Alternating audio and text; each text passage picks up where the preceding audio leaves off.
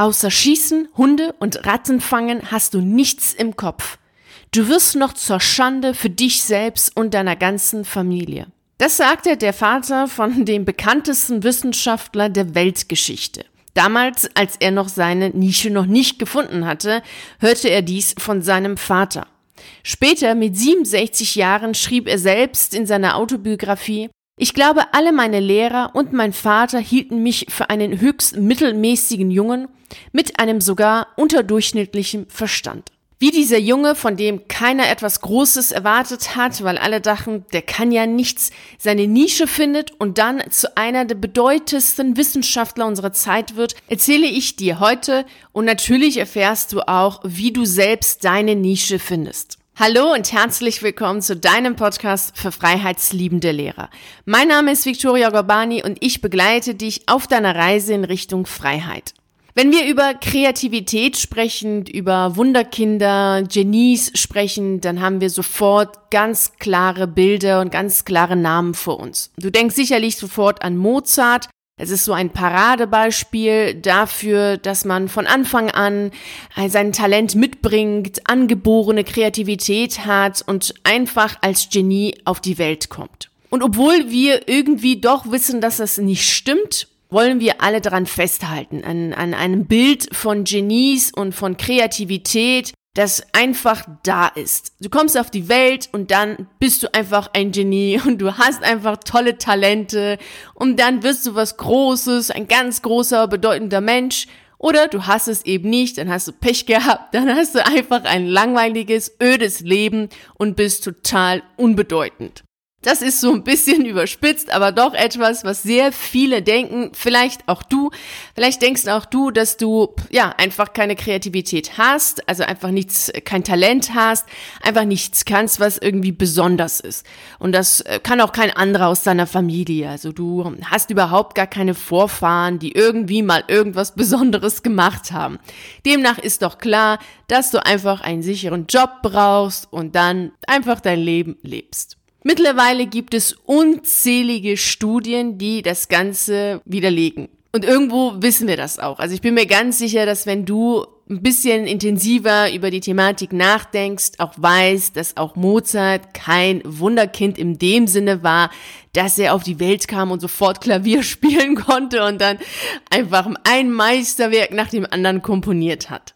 Für Experten gilt Mozarts Klavierkonzert Nummer 9 als sein erstes eigenständiges Meisterwerk. Und dieses Konzert ist im Jahre 1777 entstanden. Und da war er 21 Jahre alt und keine drei Jahre alt. Also du merkst, dass dieses Bild von dem Wunderkind Mozart nicht ganz passt. Auch wenn es natürlich eine ganz magische, spezielle Aura hat. Wenn wir an diesem Bild von dem Wunderkind Mozart, der auf die Welt kam und sofort Klavier spielen konnte und ein Meisterwerk nach dem anderen komponiert hat, wenn wir daran festhalten.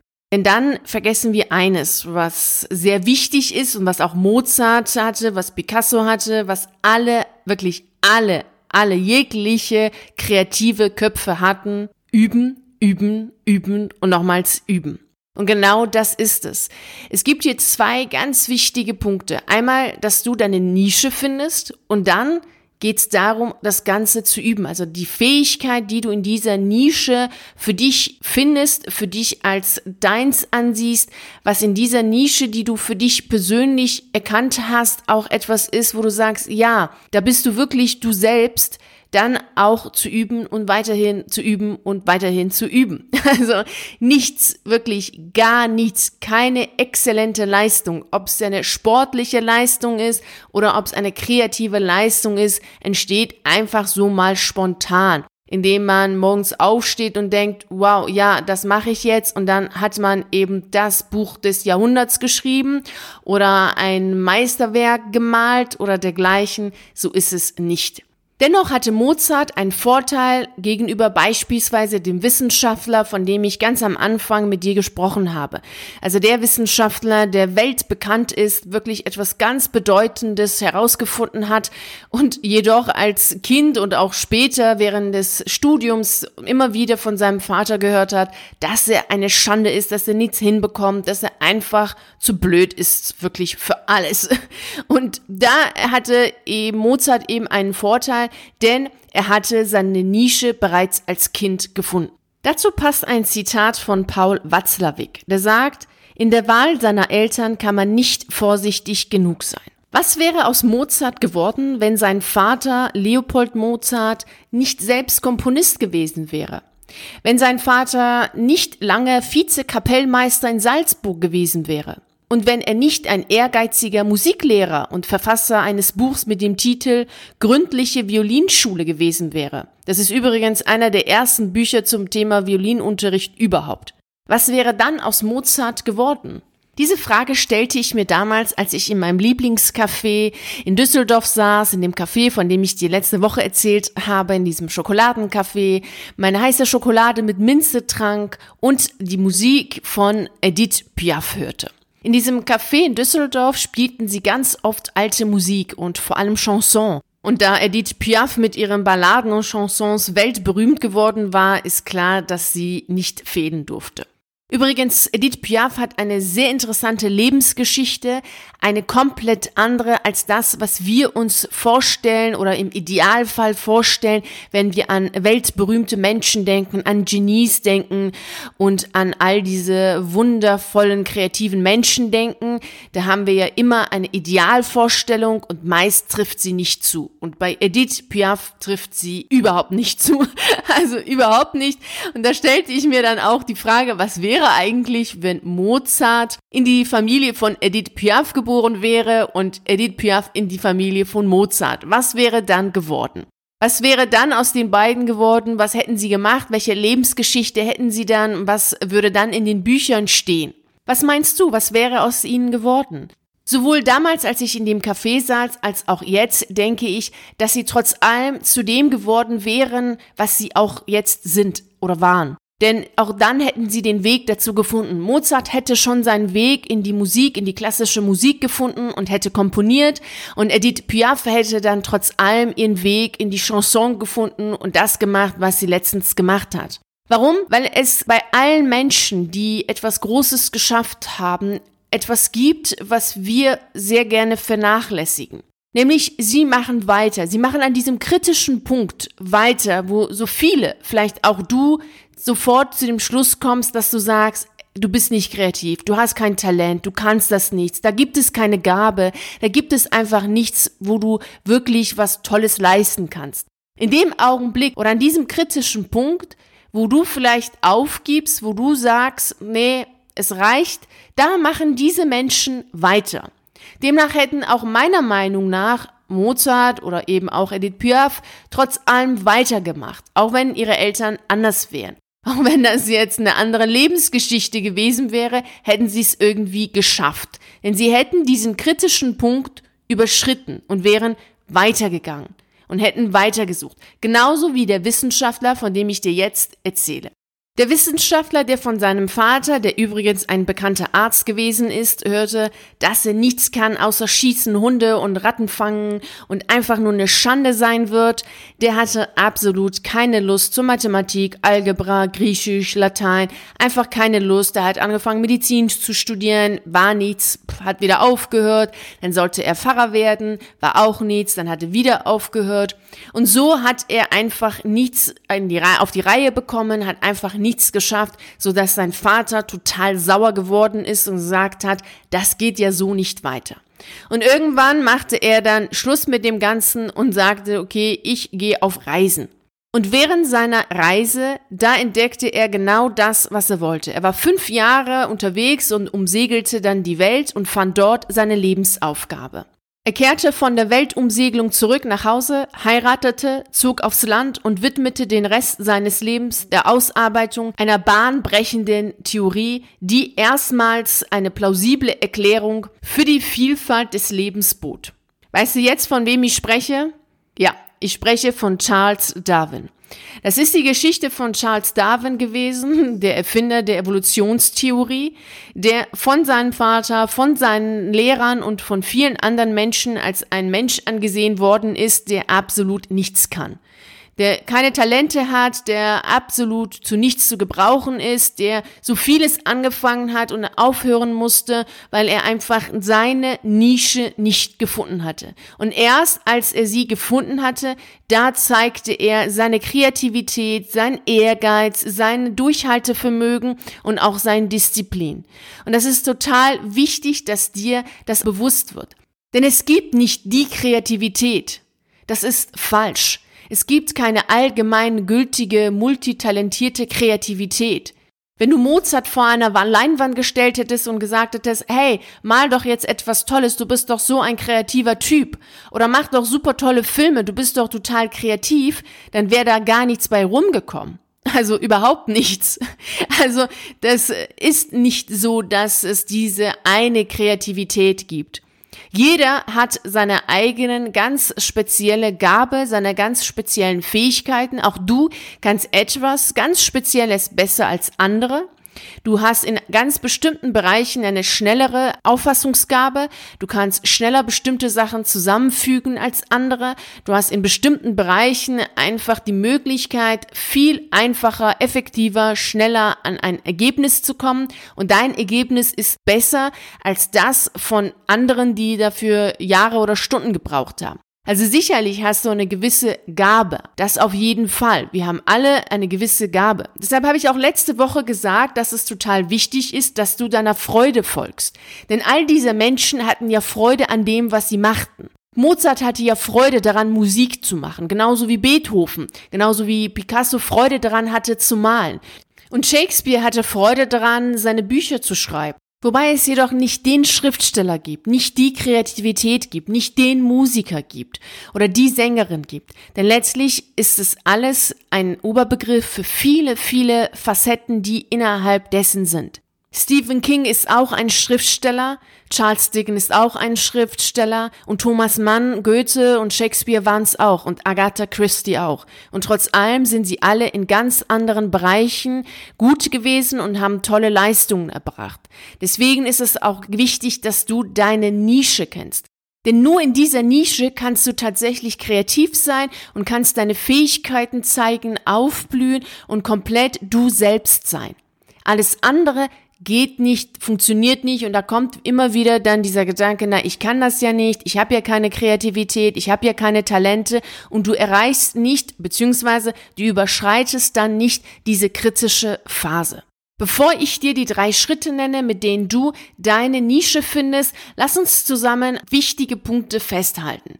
Der allererste Punkt ist, dass du es weißt, es gibt keine Kreativität oder kein Wunderkind-Kreativität, kein Genie-Kind-Kreativität, also nichts, was so ist, dass du auf die Welt kommst und du kannst es und es funktioniert und sofort hast du alles und bist sofort ein Meister. Das gibt es nicht. Es ist einfach so, dass du üben musst. Dazu gibt es die 10.000 Stunden Regel oder die 10 Jahresregel. Also, wenn du bisher jetzt nicht deine kreative Ader gefunden hast, wenn du bisher noch nicht herausgefunden hast, worin du total gut und exzellent bist, dann ist es nicht so, dass, es, dass du das überhaupt nicht hast, sondern dass du nicht auf die Suche gegangen bist oder dass du diese kritische Phase, diesen kritischen Punkt nicht überschritten hast und viel zu früh aufgegeben hast und gesagt hast, ja, kann ich nicht, ich bin nicht kreativ, funktioniert nicht und hast es dann gelassen. Kreativität ist nichts Angeborenes, was einige haben, was andere nicht haben. Es ist keine Eigenschaft, sondern es ist etwas, was jeder hat in einem ganz bestimmten Bereich. Und da sind wir bei dem zweiten Punkt. Es gibt keine allgemeingültige Kreativität, keine multifunktionale Kreativität. Du bist kreativ und bist es dann überall in allen Bereichen. Das gibt es nicht. Es gibt diese ganz spezielle Kreativität, die du hast mit deinen Fähigkeiten in einem ganz speziellen Bereich. Das ist deine Nische. Dort blühst du auf, dort zeigst du, was wirklich in dir steckt. Kein Mensch kann vorhersagen, wie kreativ du wirklich bist. Es gibt keine Kreativitätstests, die so wie Intelligenztests aussagen können, was alles in dir steckt. Genauso wenig hätte jemand sagen können, was in Charles Darwin wirklich steckt. Denn es hängt natürlich auch davon ab, wozu du bereit bist. Und da sind wir jetzt bei den drei Schritten, die ich dir jetzt nennen werde, die dir helfen werden, deine Nische zu finden. Und sie funktionieren natürlich nur dann, wenn du sie konsequent verfolgst und wenn du bereit bist, dafür loszugehen. Der erste Schritt ist, dich selbst zu akzeptieren. Das heißt, dass du deine Fähigkeiten, deine Talente, deine Stärken und auch deine Schwächen akzeptierst, genauso wie sie sind, genauso wie du bist. Wenn du total gut kochen kannst, wenn du gut backen kannst, wenn du stricken kannst, wenn du super gut im Garten bist und es toll findest, Gemüse und Kräuter anzupflanzen und da bei dir alles super schön auch gelingt und du einfach Freude dran hast und immer dich damit befasst mit diesen Aktivitäten und mit diesen Themen, dann akzeptiere sie. Du denkst jetzt sicherlich, hm, damit kann man doch gar kein Geld verdienen. Woher weißt du das? Hast du das schon mal ausprobiert? Und ich meine nicht halbherzig, sondern ernsthaft.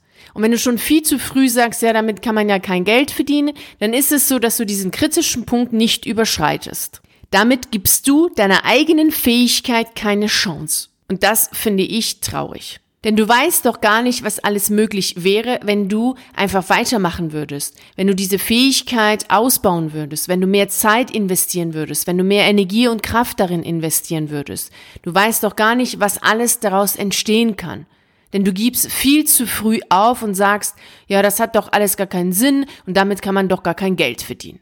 Und aus der Perspektive der Wertschätzung betrachtet heißt es, dass du für deine Fähigkeit keine Wertschätzung hast. Denn Geld ist ja ein Tauschmittel und damit zeigen wir ja unsere Wertschätzung für die Fähigkeit des anderen. Und wenn du der Meinung bist, dass deine Fähigkeit es nicht wert ist, dass irgendjemand anders mit dir zusammen es tauscht, im Sinne von du gibst mir deine Fähigkeit, also du nähst mir zum Beispiel eine Tasche und ich gebe dir dafür Geld. Also wenn deine Fähigkeit dafür nicht gut genug ist und nicht wert genug ist, um diesen Tausch machen zu können, dann ist es schon echt traurig, wie du selbst über deine eigene Fähigkeit denkst und wie viel Wertschätzung du für deine eigene Fähigkeit hast. Und daher ist es total wichtig, dass du erst einmal dich selbst, wie du bist, mit deinen Fähigkeiten annimmst und akzeptierst. Du kannst dich später verbessern, optimieren und alles andere machen. Wir haben ja gesagt, üben, üben, üben. Aber erst einmal annehmen. Das ist der allererste Schritt. Wenn du ständig gegen deine eigenen Fähigkeiten arbeitest und argumentierst, dann kannst du auch deine Nische nicht finden. Funktioniert einfach nicht. Punkt Nummer eins, ganz klar, akzeptiere deine Fähigkeiten. Punkt Nummer zwei ist, gehe auf einer Entdeckungsreise. Habe Lust und die Neugier und die Wissbegierigkeit zu experimentieren und etwas auszuprobieren. Das Ganze als einen Prozess zu sehen. Also deine Fähigkeit und die Art und Weise, wie du bist, als etwas zu sehen, was noch entwickelt werden kann, wo noch Sachen sind, die du noch nicht kennst, so dass du sie entdecken kannst. Hab die Neugier, hab die Wissbegierigkeit, hab die Begeisterung, die auch Kinder haben. Wir haben sie als Erwachsene auch, jedoch zeigen wir das gar nicht, weil wir einfach denken, ja, es ist ja schon so, wie es ist. Und da stellen wir gar nicht mehr Fragen, aber wieso ist das so? Warum? Und kann es nicht anders sein? Und wie wäre es, wenn es anders wäre?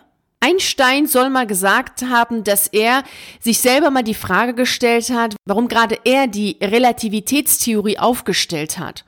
Und da sagte er, naja, so scheint es an folgendem Umstand zu liegen. Der normale Erwachsene denkt über die Raum-Zeit-Probleme kaum nach. Das hat er nach seiner Meinung bereits als Kind getan. Ich hingegen habe mich geistig derart langsam entwickelt, dass ich erst als Erwachsene anfing, mich über Raum und Zeit zu wundern. Das heißt, dass Einstein im Grunde sich mit etwas befasst hat, was der anderen Erwachsenen um ihn herum als gegeben angenommen haben. So ist es halt. Deswegen kann ich dir nur wärmstens empfehlen, diesen Schritt zwei ernst zu nehmen und auf eine Entdeckungsreise zu gehen. Das ist meist gar nicht so einfach, es alleine zu tun. Es ist manchmal ganz gut, jemanden zu haben, der von außen auf dich schaut und von außen dich auch dazu bringt, Sachen zu tun, vor denen du ein bisschen Angst hast oder die du dich auch nicht traust. Deshalb ist es immer ganz gut, einen Mentor zu haben. In bestimmten Phasen des Lebens ist es wertvoll, einen zu haben, der einen schubst und schiebt und sagt, jetzt mach doch, probier doch mal aus, mach doch und setz doch mal um. Und wenn du so einen brauchst, weißt du ja, wo du mich findest, im virtuellen Café. Und da sprechen wir beide zusammen und schauen, ob wir nicht zusammenarbeiten, um herauszufinden, wo deine Nische ist und wo du absolut exzellent und kreativ drin bist. Im dritten Schritt ist es wichtig, dass du offen bist für neue Ideen und auch mal um die Ecke denkst, also innovative Gedanken hast und bestimmte Sachen miteinander verbindest, so dass du etwas Neues daraus machen kannst. Also ein Physiker, der gerne kochen kann, der entwickelt die Molekularküche. Auch in diesem Schritt ist es wichtig, dass du Menschen um dich hast, die dich dazu motivieren, neue Ideen zu haben, kreativ zu denken und auch um die Ecke zu denken.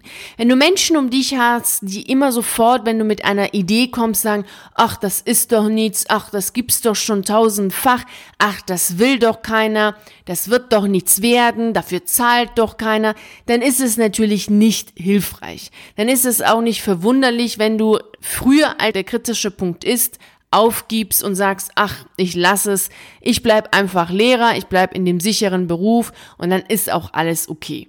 Dein Umfeld ist sehr wichtig, denn die Menschen um dich herum können dich entweder dazu bringen, dass du weitermachst, dass du sagst, ja, das ist super, oder sie bringen dich dazu, dass du aufgibst, aufhörst und denkst, ach, das ist doch nichts. Es hat schon einen Grund, weshalb Charles Darwin bei einer Weltreise seine Lebensaufgabe gefunden hat. Er war nämlich raus, raus aus dem Bekannten, raus aus dem Gewohnten, raus aus dem Ort, wo ihn alle kannten und ihm schon eine Rolle zugeschrieben haben. Es gibt Momente im Leben, da ist es wichtig, das Alte zu verlassen. Für eine bestimmte Zeit. Und entweder hast du die Möglichkeit, dies zu tun, indem du eine Reise machst oder du nimmst dir eine Auszeit und hast erstmal keinen Kontakt zu all den Menschen um dich herum, zumindest zu den meisten nicht.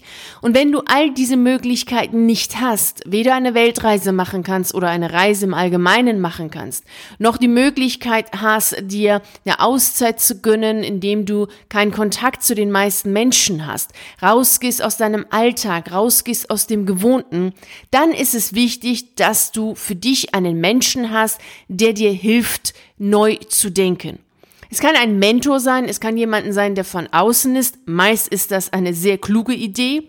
Oder es ist jemand, der dich nicht ganz so gut kennt. Trotz allem so viel Menschenkenntnis, so viel Fähigkeiten mitbringt, um zu schauen, wo ist es wichtig, dich ein bisschen zu schubsen, wo ist es wichtig zu sagen, hey, geh in die Tiefe. Einen guten Begleiter zu haben, ist in bestimmten Phasen des Lebens wertvoll, weil wir schneller ankommen, sicherer ankommen und überhaupt ankommen. Wenn du für dich feststellst, dass die Menschen in deinem Umfeld nicht innovativ kreativ denken, nicht um die Ecke denken, keine Menschen sind, die dich dazu motivieren und animieren, dies zu tun, und eher Menschen sind, die alles immer zerreden und alles immer kaputt reden und der Meinung sind, ach, das funktioniert nicht, das geht nicht, und bloß sicher sein und bloß vorsichtig und auf Nummer sicher gehen, dann kann ich dir nur wärmstens empfehlen, dir einen Mentor zu holen. Entweder bin ich das, du weißt, du findest mich im virtuellen Café oder es ist jemand anders.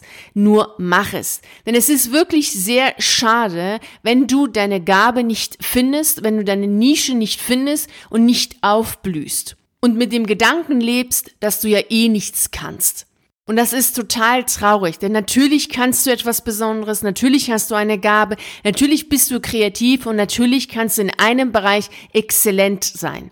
Und ich empfehle dir bei all diesen drei Schritten immer wieder auf deine Intuition zu hören. Das ist eine innere Weisheit, die du hast, die dich führen kann. Da dir vielleicht der Mut fehlt, auf deine innere Stimme zu hören, möchtest du gerne alles bewiesen haben. Das ist ein gesellschaftliches Phänomen, das sehr viel Lebenszeit und auch Geld kostet. Denn all das, was wir im Grunde schon wissen aus den alten Kulturen, das wollen wir dann noch mal bewiesen haben, um darauf zu vertrauen. Ich empfehle dir, zeitsparender zu arbeiten und auf deine Intuition zu vertrauen und dich von deiner inneren Weisheit führen zu lassen. Als ich damals in dem Café saß in Düsseldorf und meine heiße Schokolade trank und darüber nachdachte, was meine Fähigkeiten sind und was ich gut kann, wusste ich, dass der Wind der Veränderung schon längst in meinem Leben ist. Intuitiv hatte ich das schon gespürt, dass es für mich heißt, Düsseldorf zu verlassen und etwas anderes zu machen und dass die Veränderung schon längst da ist. Und es gibt dazu ein passendes chinesisches Sprichwort. Wenn der Wind der Veränderung weht, bauen die einen Mauern, die anderen Windmühlen. Und wenn du für dich spürst, dass der Wind der Veränderung auch in deinem Leben ist und dass es für dich bedeutet, loszugehen, dann nimm diese drei Schritte ernst, setze sie konsequent um, damit du deine Nische findest und bewusst losgehst. Dabei wünsche ich dir natürlich wie immer viel Freude und Erfolg. Vielen herzlichen Dank, dass du bei dieser Podcast-Folge dabei warst. Und natürlich freue ich mich riesig, wenn wir uns wieder nächste Woche Montag um 6 Uhr früh hier treffen und die nächste Reise in Richtung Freiheit angehen. Und wenn du magst, können wir uns in der Zwischenzeit auf einen der Videos auf YouTube sehen oder auf einen der zahlreichen Artikeln auf meiner Seite lesen. Ich wünsche dir einen wunderschönen Tag und nicht vergessen, mach dein Leben zu einer atemberaubenden Reise. Ciao.